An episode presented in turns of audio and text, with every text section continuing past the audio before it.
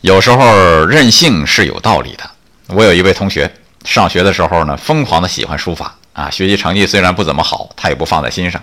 后来毕业了，听说他日子过得挺艰难，但爱好书法依然不变。二十年过去，再次见面的时候，他给每个同学都准备了一副墨宝，毛笔字写得更好了。现在人家是书法家了，也是当地一文化名人了。